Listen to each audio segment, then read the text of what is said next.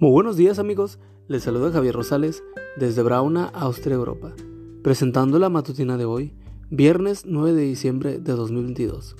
La matutina de jóvenes ya por título, Invitados a la mesa del rey.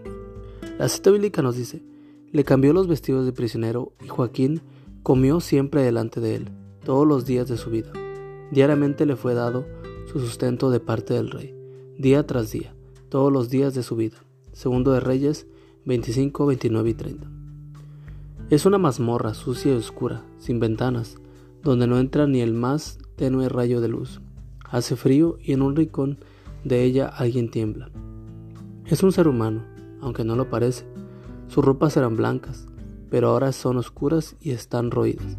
Su cabello cae desordenadamente sobre su rostro, y si pudiéramos mirar debajo, veríamos sus ojos tristes y opacos. Ya no hay esperanzas en él. Hace 37 años que no ve la luz del sol.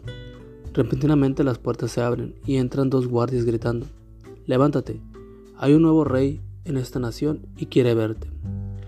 Los guardias lo toman por los brazos y lo arrastran, llevándolo delante del rey. Los guardias le hicieron levantar la cabeza y al mirar hacia arriba se encuentra con una gran sorpresa. El rey lo está mirando, amigablemente, con una sonrisa en sus labios y una mirada bondadosa. Se sorprende mucho más al escucharlo. Amigo, tu encarcelamiento ha terminado. Desde este momento eres libre. Entonces dirigiéndose a los soldados, el rey ordena, Báñenlo, vístanlo y pónganle un lugar para él en mi mesa, porque comerá hoy, mañana y siempre conmigo. Esta historia de un rey rebelde, apresado por los superiores, puesto en la cárcel por 37 años, que cerca de la vejez es liberado para comer con su redentor, nos muestra los cuatro pasos que deben repetirse en la vida de cada joven cristiano. El primer paso es la afirmación. El pasaje nos dice que el rey de Babilonia le habló bondadosamente, lo llenó de seguridad.